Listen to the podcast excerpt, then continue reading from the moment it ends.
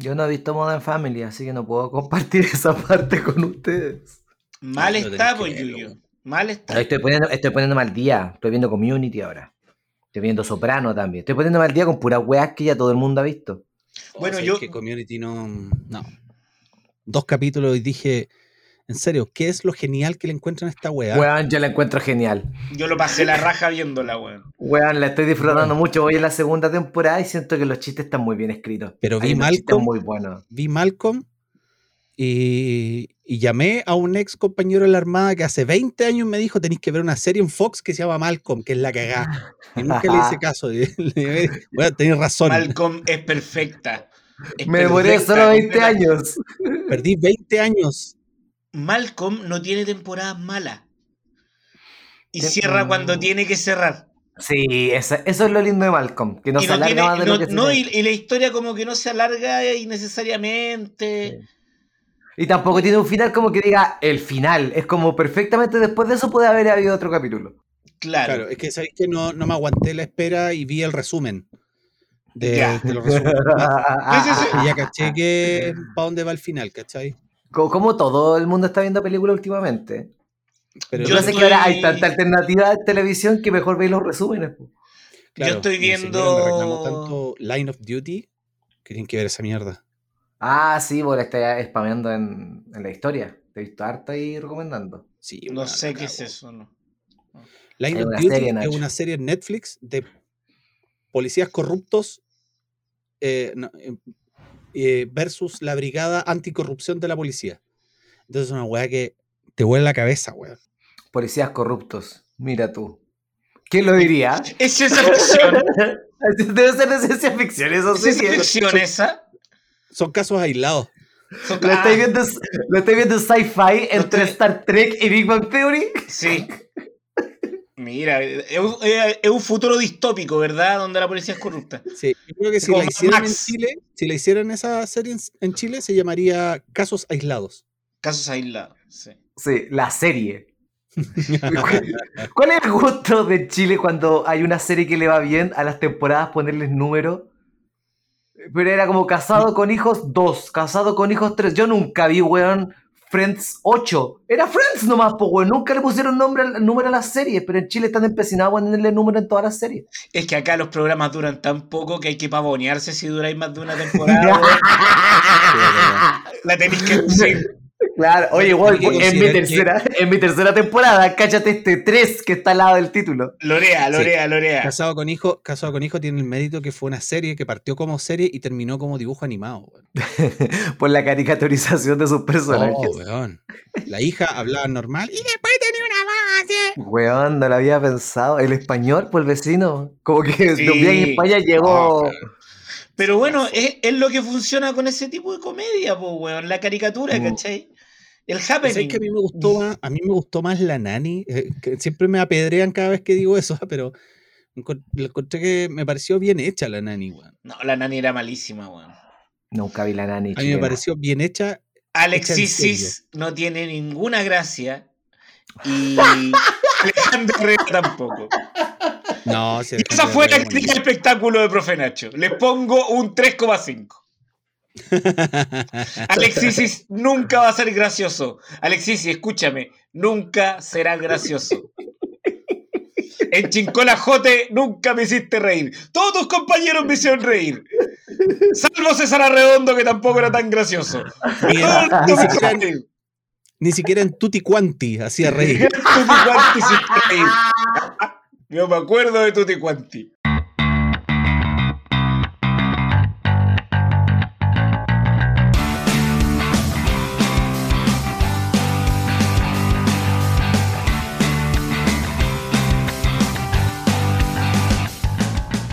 Damas y caballeros, desde Chile y para todo el mundo, aquí comienza una nueva edición de Debatosis. En esta esquina tengo a mi querido amigo, confidente y colega. Le mando un abrazo virtual a, do- a mi querido Elías Yuyo. ¡Eh! Debatosis por todos y para todos, conche tu madre. ¿Cómo está, amigo Dani? Feliz de, feliz de poder hablar contigo en esta, en esta plataforma virtual que si bien estamos lejos, estamos más cerca. Eso yo lo escuché en una transmisión de un partido. Sí, va a ser que bueno. nunca, en el corazón. Pero no puedo dejar de lado tampoco. En esta otra esquina tengo también a un amigo personal, un hombre que aprecio mucho, ya que, eh, como bien dijo Guardiola, hay que estar con gente inteligente y ojalá más inteligente que uno. Él es el profe Nacho. ¡Oh! Ah. ¡Qué, qué linda presentación! Y, y, y Yuyo está usando la teclera. ¡Qué gracias, Yuyo! Gracias, Yuyo. Oye, qué lindo, qué bonito lo que dijiste. Qué, bonito lo, lo que dijiste. Estoy súper de acuerdo. Soy la persona más inteligente de este trío. Sí, bueno, y lo, lo vamos a, lo vas a dejar demostrado hoy día. ¿eh? Ya, menos bla bla y vamos de inmediato a la acción, A chucha, a chucha, ya, vamos. porque eh, la verdad es que no me interesa mucho saber cómo están ni cómo estuvo su semana. Quiero que, yo quiero que corra sangre aquí en este, en este capítulo. ¿Bien? Sin ¿Nos embargo, nos vamos- nos vamos a ir en la, en la violenta? sí, sí. Vamos a hablar de la Eh, menstruación. Puta la wea. Ya. El chiste era tan fácil que sé que yo decidí no hacerlo. Sí, estaba para dejarlo lo lado. tenía que hacer, pues, weón. Sí, bueno, el más inteligente tenía que hacer el. No puedo ser brillante todo el tiempo, ¿ya? Muchachos, antes de comenzar a debatir, eh, quiero invitar a quienes nos están escuchando a que por favor nos sigan en nuestra cuenta de Instagram, que es eh, arroba. Arroba somos debatosis en Instagram. Ya, y también pueden seguir a Elías Yuyo en Instagram como Arroba mi nombre es Yuyo en Instagram. al profesor. Al profesor Nacho lo puedes seguir en Instagram como. Arroba, yo soy el profe Nacho. Sí, y eh, a mí me pueden encontrar como arroba no me llamo Dani, pero eh, chiquillos, em, en sus historias de Instagram, en su Facebook, en su Twitter, en su Fotolog también lo pueden compartir, eh, lo pueden compartir en su MySpace. En su DOS. Eh, o en Messenger, eh, en vez de poner la música que están escuchando, pueden poner como que escuchen el podcast de nosotros, pues, ¿cachai? Claro. Y le Eso. mandan un zumbido a su amigo y le dicen, oye, escúchate de Batosi. Sí. Y si acá lo con- escucháis, te mando la bombita de agua, ¡plash! Y te lo cagaste al culiado. Conéctate a tu Commodore y escucha de Batosis. Sí. O grábalo en un cassette y se los prestas a tus amigos y al otro día te lo devuelven porque lo tienen que copiar en su casa Correcto. también. Y ojalá que tengan radio con doble casetera para que lo hagan, porque si no sería como complicado hacerlo y tal, la wea. Sí. Entonces. ¿Les quedó claro lo viejos que son? Este capítulo, este capítulo se podría llamar Viejos Culiados, nada más que eso. El ge- de Batosis, el geriátrico. Debatosis, invitado el agente topo. El agente, el agente topo. Vieja dosis. Ya, y también recuerden, recuerden también seguirnos en Spotify, en el, en el mismo podcast que están escuchando, se van ahí al- a la pantalla principal y le ponen seguir. La comparten en sus historias de Instagram, nos etiquetan, y si tienen ideas para debate, bueno, mándenlas. Sí, ahí mismo, en el, ahí mismo en el Spotify lo comentan y nosotros lo vamos a estar leyendo. Sí, en los comentarios de Spotify lo los comentarios de Spotify. ¿Ya? O por último le hacen, le hacen pausa, pu. le hacen pausa y ahí comentan y lo siguen eh, andando. Nosotros lo vamos a escuchar. No, pero fuera de broma nos sirve caleta que, número uno, nos sigan en Spotify, número dos, nos compartan en sus redes sociales. Sí, o por último siga y si quiere no lo escuche. O póngale play para dormir, no sé. Póngale play, va a almorzar y vuelve. ¿Quiénes son esos galanes que están atrás tuyo, Daniel? Me han llamado la atención todo el capítulo. Esos, esos pósters como de telegrama. Sí, digámosle a la gente que está escuchando por Spotify, que obviamente, pues, weón, si no, estamos, no tenemos video, ¿no? Eh, Claro. que Daniel en la Pero parte... en, la- pero en Spotify Video, pu. Spotify Video. ¿No lo están viendo? Bueno, estoy No, en la si pieza de... Daniel hay una, fo- hay una fotografía tipo póster de fotografía regalada en TV y novelas de dos Sí. galanes que no sé, no puedo identificar. Sí, es que la, la acá yo identifico que el de arriba es Emanuel y el Y de el de abajo, hola, enamorado a domicilio. es Sergio Freire. Es Sergio Freire el de abajo. ¿Quiénes No, son, estos son... eh, estoy en la pieza de mi hija mayor que ella es fanática del K-pop. Entonces... Mm. Son cantantes coreanos. Arriba está Shin Yun y abajo es eh, Juan Carlos Gómez, también un chileno. Es un chileno nacionalizado coreano. Oye, ese es un mega callback. Es un callback de la puta madre. Ya, muchachos. Tengo eh, el, el primer debate. Es bastante particular. eh, no tiene pro, ¿Qué? ¿ya? Es un debate que tiene dos contras. Así que, como el pro es el que comienza debatiendo, eh, Puta voy a la hacer. weá, me va a cagar la mente este weón. Vamos a tener que hacerlo mediante llama- un sorteo. Muchachos, tengo una moneda, ¿ya? Que mediante sorteo vamos a ver las opciones, ¿ok? El Ajá. ganador del sorteo puede elegir si quiere la opción 1 o 2 o si quiere debatir primero o debatir segundo. El que pierde el sorteo se queda con la alternativa contraria, ¿ok? Elijan sus opciones cara o sello. Cara. Cara. No, yo- No, no, no, no se puede. Pucha, no. Me dijeron elijan su opción. Yo estaba eligiendo mi opción. No, ya, Yuyo se quedó con cara. Ya, yo, yo soy el sello. Ya, profe Nacho sello, va la moneda al aire, ¿Por qué me hizo una tapita este weón? sello. Ah, Sello, profe Nacho, ¿quieres elegir opción 1 o 2 o quieres comenzar debatiendo? Eh, quiero ser el segundo en debatir. Ya, por lo tanto, por lo tanto Elías Yuyo, ¿quieres la opción 1 o quieres la opción 2? La opción 2. La opción 2 comienza entonces debatiendo. Elías Yuyo. ¿Ya? La premisa es una pregunta que dice, ¿qué es peor? Elías Yuyo dice que es peor compartir el cepillo de dientes y el profe Nacho dice que es peor compartir el desodorante en barra. Comienza Elías Yuyo en 3, 2, 1, debate.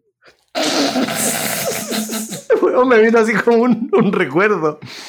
Hola, ¿cómo está? Mi nombre es Yuyo y por supuesto que lo peor es compartir el cepillo de dientes. Sabemos que la salud dental es un tema eh, que en Chile particularmente no se ha atacado de la manera que se debería. La salud en general no ha atacado como, como, como se debería, pero si no es la salud dental, una de las prospectos más caros en la salud de Chile, no existe un plan de FONASA ni nada que te, que te albergue tu salud mental. Todos sabemos que al compartir el cepillo de dientes se puede haber infecciones, pueden haber enfermedades, pueden haber mil y un cosas asquerosas que te pueden pasar en la boca, sobre todo con personas que no conoces. Ahora, si a eso le agregas que para salirte de estas cosas asquerosas, enfermedades o lo que sea que te haya salido en la boca, tienes que ir al doctor a pagar algo particular porque no es algo que te cubra FONASA ni nada por el estilo, lo hace peor aún que compartir un desodorante. Y ese es mi argumento inicial. Profesor Nacho. Mira, curioso, curioso tema, pero eh, compartir desodorante en barra es claramente más antigénico que compartir eh, el cepillo de dientes. ¿Por qué? Básicamente porque los gérmenes que habitan en las bocas, que todos sabemos que eso pueden ser muchos, eh, son más o menos comunes, todos tenemos más o menos el mismo tipo de gérmenes. En cambio, la axila, los diferentes tipos de pH generan diferentes tipos de gérmenes que son los que generan el olor. Todos sabemos el olor a axila que es similar al olor a la cebolla, pero hay diferentes tipos de cebolla y eso depende de tu pH. Y cuando tú mezclas eh, el, el desodorante en barra, haces contaminación cruzada con las cebollas, entre tu cebolla y la cebolla de otra persona. Eso es tremendamente antigénico e incluso debería estar penado. Pueden comenzar a debatir, muchachos. Da lo mismo sea antigénico o no, yo estoy hablando de un asunto de salud que creo que es más peligroso que compartir Ah, porque, porque la higiene no tiene nada que ver con la salud, claro está. Amigo, existe en la boca, como tú bien dices, gérmenes que todo el mundo los tiene, pero es la parte del cuerpo que tiene más posibilidad de sufrir heridas. Por consiguiente, el germen que existe en la boca es más peligroso que el que puede existir en la axila. Porque claro, todo el mundo se corta la axila y puede estar sufriendo peligro alguno. Bueno, pero... Ah, ah, ya, bueno, mira, que tú no te depiles la axila, eso Ay. habla... Porque, porque ¿sabéis qué? ver. Si tú dices que es muy raro cortarse la axila, es porque nunca te has pasado una gilet por ahí, güey. Amigo, usted sabe perfectamente que debido a mi Todos, carrera de luchador, todos. yo me tuve que depilar durante muchos años. Yo sé lo que es depilarse la axila, pero no así, es tan peligroso como tener una herida en la boca debido a que te lavas los dientes muy ¡Ay, fuerte, loco! a que, a que Tener una herida- algo, a que bebiste algo. Tener una herida en la axila es tremendamente grave. Es tremendamente grave porque Pero las no posibilidades de infección, y sobre todo en tu caso, eh, que se infecte tu axila, Elías, es algo tremendamente peligroso. Pero Y- no es común como una herida en la boca. Y de la misma manera, si eventualmente pasara todas las cosas que tú estás hablando, que de verdad hubo una herida en la axila, que hubo un germen, el Pero- plan de salud normal lo cubre porque es parte de tu piel, no es parte de tu dentadura, que sí es Pero más caro y lo hace perdón. más terrible. Perdón, pero las heridas de la boca, el cuerpo, el cuerpo mismo genera anticuerpos que te generan afta y que cicatrizan inmediatamente. Sí, bueno, pero- A diferencia de la herida en la axila, que una herida en la axila podría no cerrar. Ah, de veras que la piel no, que no, no- la de veras que no sangra y no salen costras, pues, weón. Es lo la mismo, solo axila que en la boca es más Te rajáis, peligroso. hermano, te rajáis. Te hace una corte en la axila y desde ahí podí, podí hacer como un cierre, ¿cachai? Así como un, Un cierre, cierre en, toda la, perimetral. en toda la costilla, ¿cachai? Ah, es muy peligroso. Insisto, fuera así, la peligrosidad que tiene, el valor agregado que tiene, es que es de un trato más fácil en el, en el, en el sistema de salud de Chile. Sin embargo, Sí, la salud es bucal mejor. es cara y Por eso- particular. O sea, es un problema más común. En cambio, agárrate, te encargo, algo. te encargo una, una infección de axila. Anda a buscar un axiólogo que te arregle la infección. Porque, tú te- ah, porque si tú te infectas la boca, vas al dentista. Pero si te infectas la axila, ¿para dónde Vas vas? al dermatólogo, idiota, al dermatólogo, porque es parte de tu piel. Que tú no sepas cuáles son las especialidades médicas no tiene que ver al, al nada con respecto al debate que estamos teniendo. Ah, Ya, muchachos, dermatólogo- Ya, eh, sí, vuelvan perdón, a sus perdón, bien. esquinas para los argumentos finales. Mi argumento final es, la boca es mucho peor compartir un cepillo de dientes debido a que existe mayor posibilidad de generar heridas, por consiguiente infecciones. Tú con la boca tomas líquidos, los más cerdos, y te conozco Nacho, abren cervezas con su boca, te puedes comer las cosas que quieras, te metes cosas todo el día a la boca, recibes cosas, la axila está más protegida que la boca. Por consiguiente, el compartir un cepillo dental es mucho más peligroso para la herida que la boca puede tener. Y ese es mi argumento final. Docente Ignacio. Yo para, para mi argumento final quiero citar al gran cantautor y trovador venezolano Ricardo Montaner. Cuando él escribe Bésame la boca, eh, no dice Bésame la axila porque sabe que es tremendamente más peligroso la, la. He dicho caso cerrado.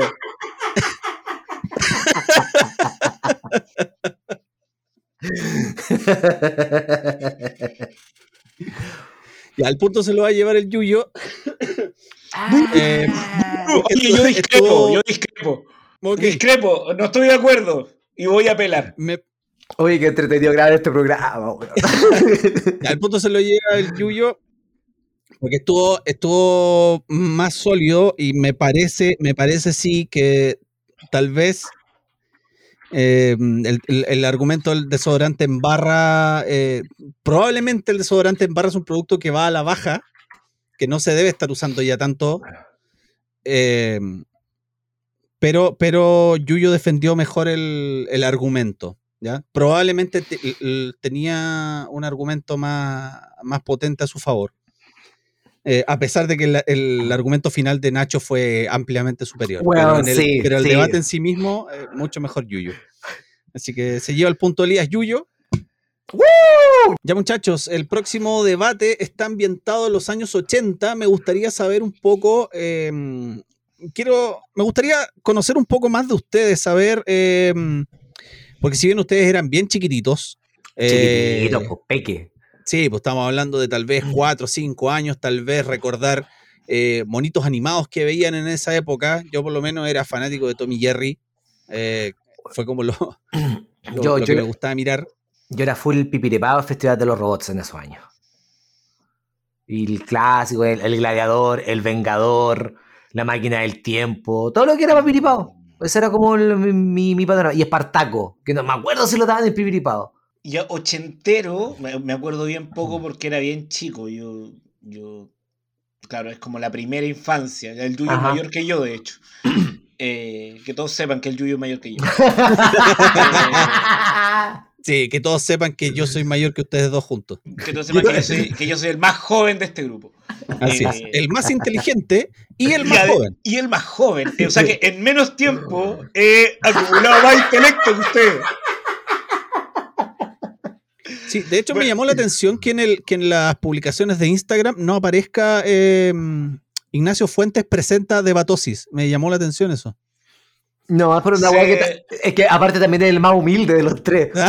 Entonces, ¿quién lleva el crédito? Se, Ah, se barajó, se barajó el nombre El Show de Ignacio Fuente y su amigo. Sí. Pero nos quedamos con Debatosis porque era más comercial. Más universal, claro. Ya, perfecto. Ya, no, yo veía. eh, bueno, yo conté la otra vez, pues, me, contaba la, la carrera de los autos locos. Eh, Bueno, me gustaba también harto Pipiripao, el, el, el Galáctico. En las mañanas daban Heidi, esa versión como de anime. Pero también daban una versión de anime, era como la pequeña casa en la pradera, pero anime. Era la misma historia, pero animada, creo. Lo La misma en- historia. En UCB, creo. No, Sí. eso no. en las mañanas. Eh, Pero- eso- los dino, pero es que eso ya van noventeros, en las mañanas los dinoplativos, los que... Oh, los dinoplatíbulos era Sí. una. Que, Era ¿sabes un qué? imperdible antes de irse al colegio. pues. Yo- Pero es que imagínate mezclar el espacio con los dinosaurios a esa edad, conche tu madre. Algo pasó la primera mitad de los 90, final de los 80, que los dinosaurios se pusieron full Oh, de moda. Sí, full de moda. Mi y su- hermano y su chico punto tenía. máximo era Jurassic Park. Claro. Pero loco, todo era de dinosaurios. Estaban los dinoplatíbulos. eh, mi hermano chico tenía un álbum de dinosaurios. Había. Salo había sacado por ahí por el. Tiene que haber sido 89, por ahí, el Sí. álbum de los dinosaurios. Era la cagá.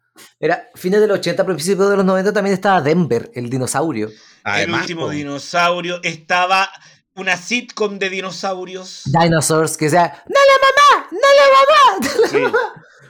Bueno, sí, me, me acuerdo perfecto. Yo me recuerdo en esos años, mi hermano, siempre con, con el afán de hacerle bullying a, a los niños, eh, le regaló unas piedras en forma de huevitos, pero eran piedras de la calle con las que hacía los palitos en el, en el lago, po, ¿cachai?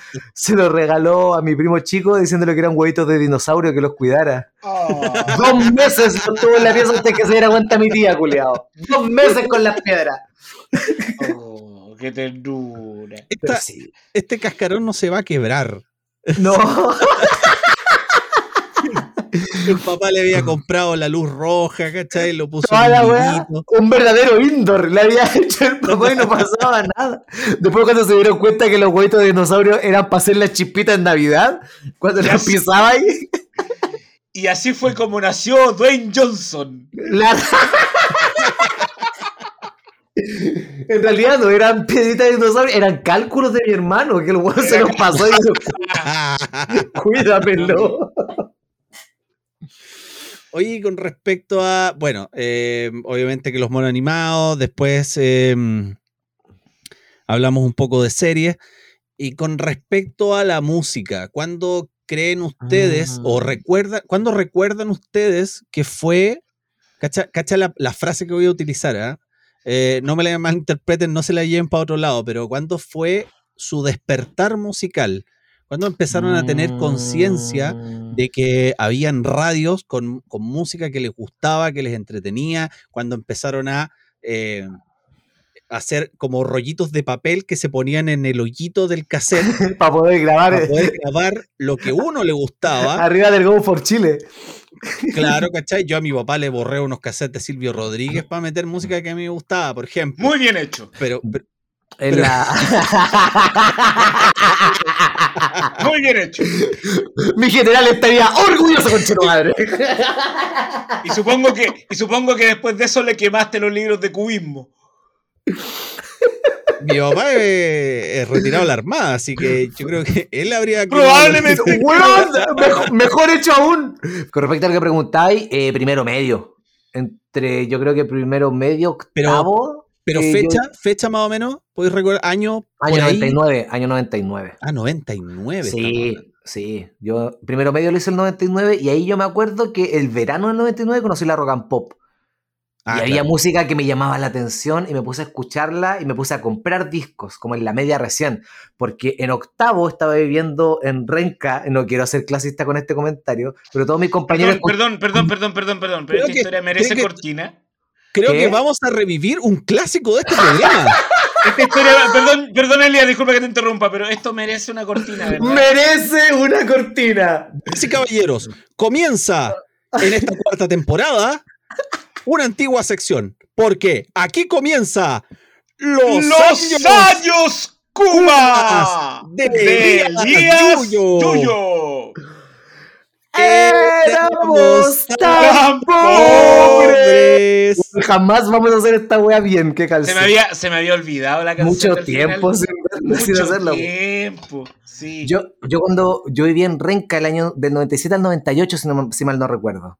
Y toda la música era sound. Mira, se enojó el polito.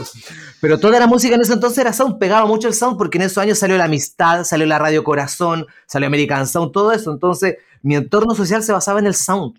Que a pesar que lo disfrutaba como para huevear y bailar, no era una música que yo pudiera seguir y comprarme discos, pues, ¿cachai? a tu y perro le está dando vergüenza. A tu perro le carga el sound. que- a tu perro le está dando vergüenza que esta historia.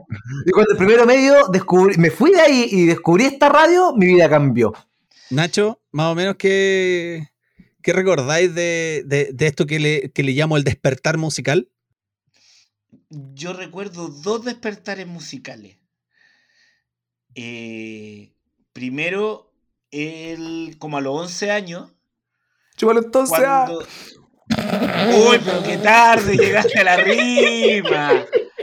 Oh, pero las coplas de No. Violeta Parra estarían avergonzadas. Pido perdón, pido perdón. No, no rima, pero es verdad. No, sí, sí, fue un... Te ayudo, Yuyo. Fue como cuando tenía 11. Chúpalo entonces, sí, ya. Ya, el lo que es el ¿Y el folclore. pico? Ah, no, no, no, no. No, no, perdón. Eh, cuando- porque a todo el mundo le empezaron a gustar los Backstreet Boys y las Spice Girl y, y yo ya era un snob en ese tiempo. Entonces Eso- me ya aferré fue- es, un, año- es un purista. 97. 97 más o menos, sí, ¿ya? Ya era un 97. purista. El, el 97, el Yuyo ya tenía 23 años. No, yo ya estaba haciendo el fan club de Backstreet Boy en Chile. Claro, entonces no, entonces yo eh, necesitaba encontrar una música a la cual aferrarme yo. Y ahí, de- y ahí descubrí a Fito Páez y empecé a escuchar, pero como que era porque había que escuchar a alguien y había que banderizarse con alguien a esa edad. Ten- había que tener una, ident- una identidad musical que te representara con tu grupo de amigos, Claro. weón. Claro, si tú, tú decías tu grupo, tu cantante favorito, eh, estaba ahí ya, entraba ya a una cierta categoría. Claro. Claro. Hablabas con estas personas porque les Justamente. gustaba algo parecido a ti. Estaba muy de moda la agenda click que todos tenían. Oh. La agenda click Wow. Sí. era sobre las bandas de moda Mm. y los grupos de moda y, la, y los últimos discos. Para, para la gente que no cache lo que es la gente a click, era como el equivalente a la Pascualina, pero una versión como más, más universal Juvenil, y más, más- juvenil, estilosa. claro, más estilosa. Juvenil, musical, ¿cachai? Sí. Exacto. Y em, a los 14 descubrí a Charlie. A través de Fito descubrí a Charlie. Y, y ahí empecé a descubrir la música argentina. Y ahí empecé a, Te fuiste a, por un tubo. A través de Charlie me reenamoré de los Beatles. Y ahí, ¡pum! Me, me fui para adelante. ¿Y tú, amigo Daniel? Eh, no, por mi parte, eh, le mando un saludo a un ex compañero de colegio que se llama Juan Carlos Vega, que él me metió en la pasta base de Metallica. Por el año. Yo estaba en sexto básico, año 92. Eh, Ahí pueden y sacar claro, cálculo, pueden sacar cálculo de nuestro rango etario. Rango etario aquí. Eh, de hecho, Yo, ya yo les cuento, yo era muy joven en el año 92, muy chiquitito, muy chiquitito. Sí, de hecho, ya estoy, ya estoy como dudando del debate que, que voy a hacer a, a continuación. Eh, ya, con bueno, eh, hemos hablado ya como de la música, ya cacharon para dónde va la cosa. Ah, eh, no les había preguntado Va a ser un tienen- debate sobre arqueología. qué opinión, opinión tienen sobre los prisioneros, chicos. Mm. ¿Era algo que escuchaban? ¿Les gustaba escuchar los prisioneros? Yo creo que todos los... Yo conocí a los prisioneros porque la chica con la que di mi primer beso era muy fan de los prisioneros y tenía todos sus cassettes. ¿Nacho? Oh, también, eh, lo que pasa es que mi- yo crecí con un hermano que escuchaba mucha música y mi hermano era fanático de los tres. Y mi Mm. hermano sabía harto. Y mi hermano también era muy snob, entonces en vez de que le gustara Nirvana, él ya le gustaba como el jazz. Ya le gustaban los tres porque eran más. Claro. Por ende, hablaba los prisioneros, ay, que son sobrevalorados porque musicalmente son una mierda. Porque musicalmente son una mierda Sí. al, lado de los, al lado de los tres. Sí. Pero con los años he aprendido a valorar a Jorge González. De, Claro. de Narea, de Narea tengo una pésima opinión. Vamos a, vamos a hacer Jorge pausa. González en este- vamos a hacer pausa ahora porque ya vamos a entrar al segundo debate. Con respecto a los géneros musicales, con respecto a música ¿Qué? chilena, ¿Qué fue esa reacción, Yuyu? sí, una Es que, cosa. eh, eh, no, es que dije. pensé es que, iba a ladrar. No, lo que pasa es que cuando tú dijiste que tengo una opinión de González y, y otra de Narea, yo dije, este bueno va a ser atacar, a defender a González y a Narea, y yo ya me puse a pensar con ese. Eso fue. Ah. Así es. ¡Me Así estás es. Sin más preámbulo, aquí viene el segundo debate. Oh, Eh, tu muchachos, madre. Oye, no se le había ocurrido nada, no se le había ocurrido nada, weón.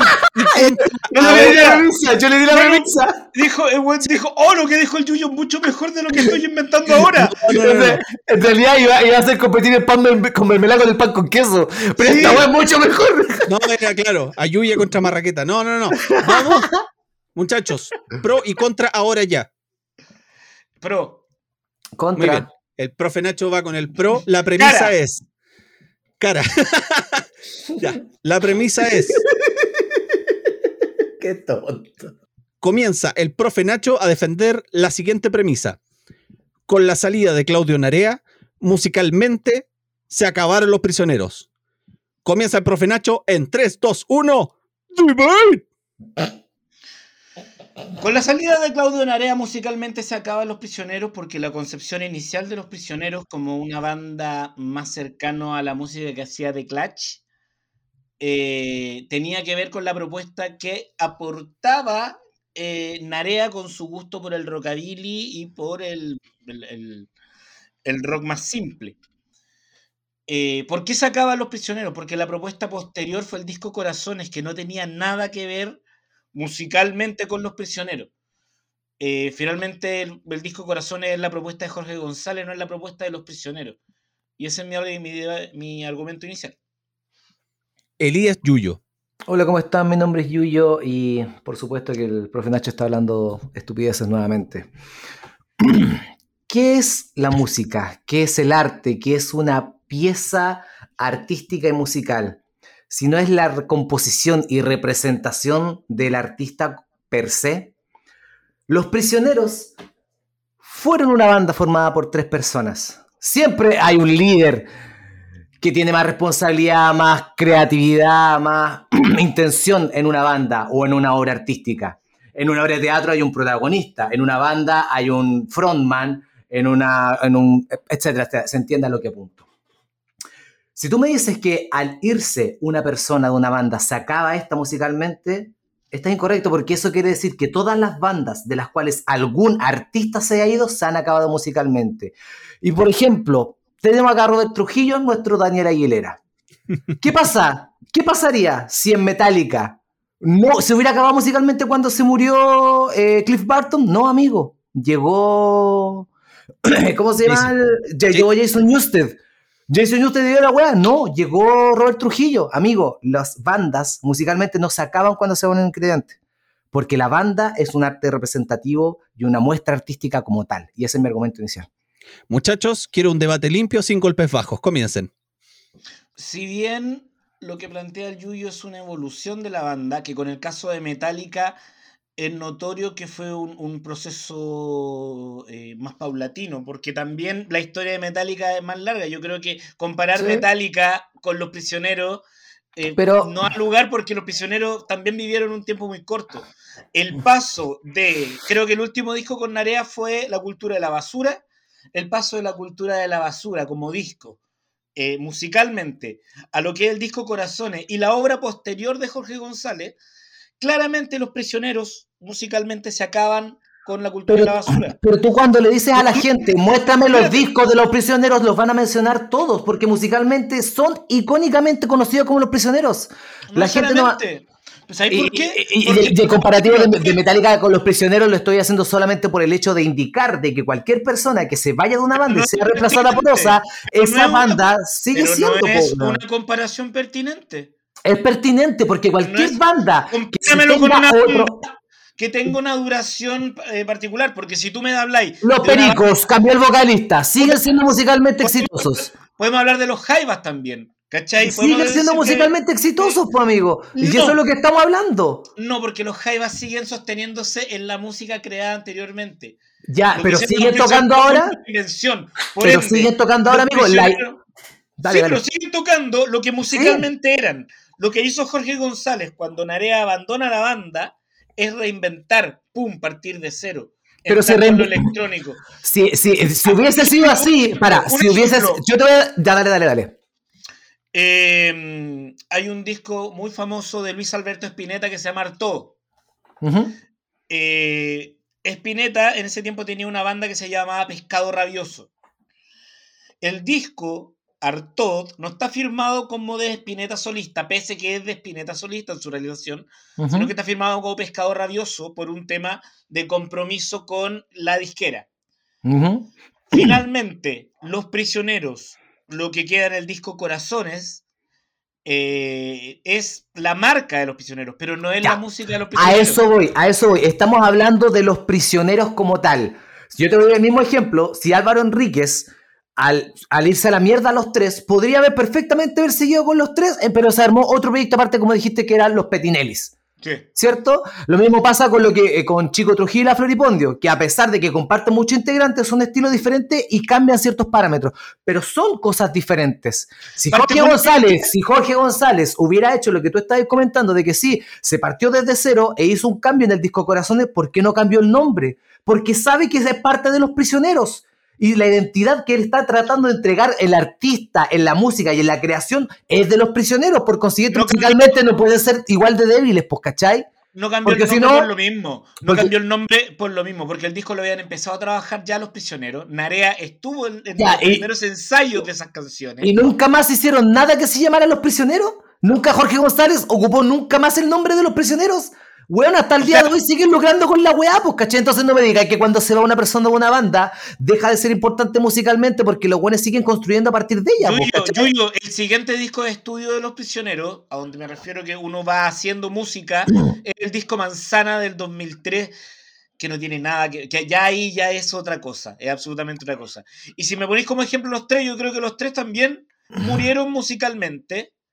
Y armaron los Petinelli, pues. No, no, no. Lo que hay hoy día es muy diferente a lo que había cuando estaba Ah. Parra en la guitarra. Sí, sí, entiendo lo que vais, pero yo ¿Cachai? te vuelvo a insistir. Yo creo que los prisioneros, si tú hablas del concepto, le preguntas a cualquier persona en el país de los prisioneros, van a ir en algo mucho más allá de la música. Y cualquier banda importante que se jacte como tal, transgrede lo que es musicalmente como concepto, ¿cachai? Entonces, si tú tenías a Jorge González, que se puede haber ido. Pero estáis hablando de la marca, no estáis hablando musicalmente.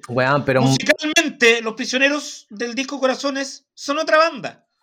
Tienen el no nombre de los prisioneros. No, pero es no, otra es banda la la que suena. Es la misma banda, pero solamente hay otro integrante y siguen teniendo la misma potencia porque se llaman los Pero prisioneros. musicalmente no es lo mismo. No hay una línea, hay un quiebre. Si tú ves la evolución desde la voz de los 80 hasta la cultura de la basura en los prisioneros, tú puedes ver una evolución y una coherencia musical. No digo que esté mal, ¿cachai? Hubo un giro, hubo un cambio. Pero lo que eran lo- los prisioneros, de lo que la gente se enganchó, lo que creó su fandom, muere cuando se va a Narea y aparece la música electrónica del disco Corazones. Discrepo. Puta, Daniel, si le pusiera ahí, eh, si le sacara el mute al micrófono, sería pero a toda zorra, weón, porque Ya, podríamos perdón. como escu- Perdón. No, y- Eh, y, y el Daniel tratando de parar el debate hace cinco minutos. no, no, no. No, pero ahora sí. ¿sabéis lo que pasa? ¿Sabéis lo que pasa? Yo creo que si eh, esto hubiera sido con una parrilla al lado, nos dan las 4 de la mañana hablando de este tema. Así que, Sí. argumentos finales, por favor. Siento de que cualquier banda, eh, la composición musical que tenga trasciende cualquier integrante que ésta pueda tener, independiente de que se haya ido una persona o no, los prisioneros siguen siendo ellos por el peso de sus composiciones. Sea una persona, sea la otra, los prisioneros se respetan per se debido al peso de su obra. Y ese es mi argumento final. Docente Ignacio. Mi argumento se sigue sosteniendo en que la música que aparece desde el disco Corazones en Los Prisioneros en adelante que el siguiente del disco Manzana, o el disco solista de Jorge González, es más coherente con la música de Jorge González que con la música de Los Prisioneros. Y como mi argumento es tan cortito, quiero ocupar el resto de mi tiempo preguntándole a, a Daniel qué opina de mi participación hoy día en Debatosi.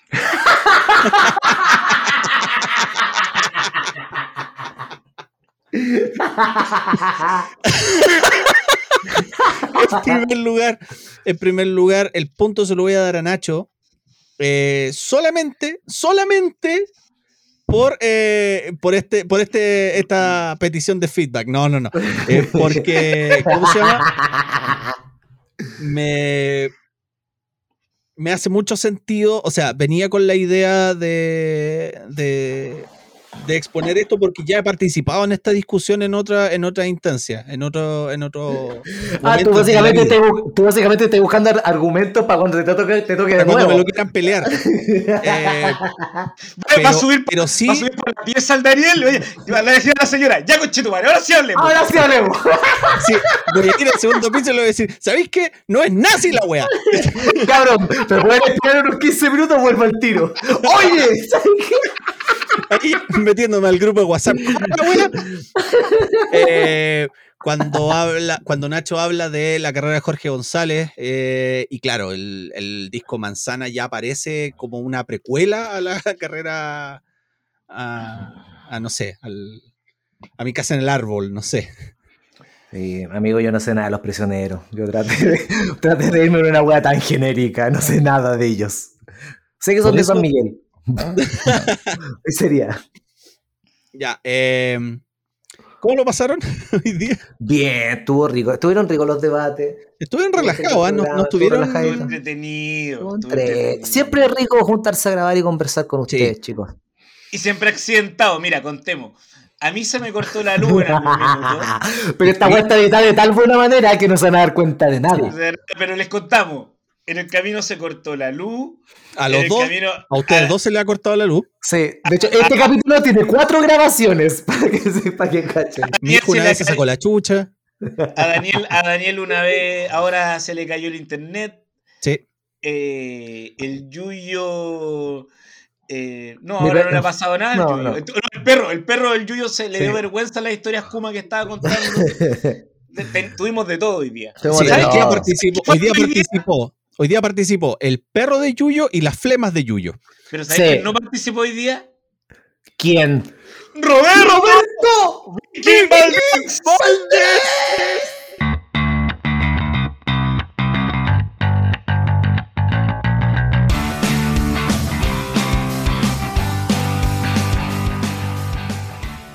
Idea original, podcast The Great Debates. Música www.benson.com.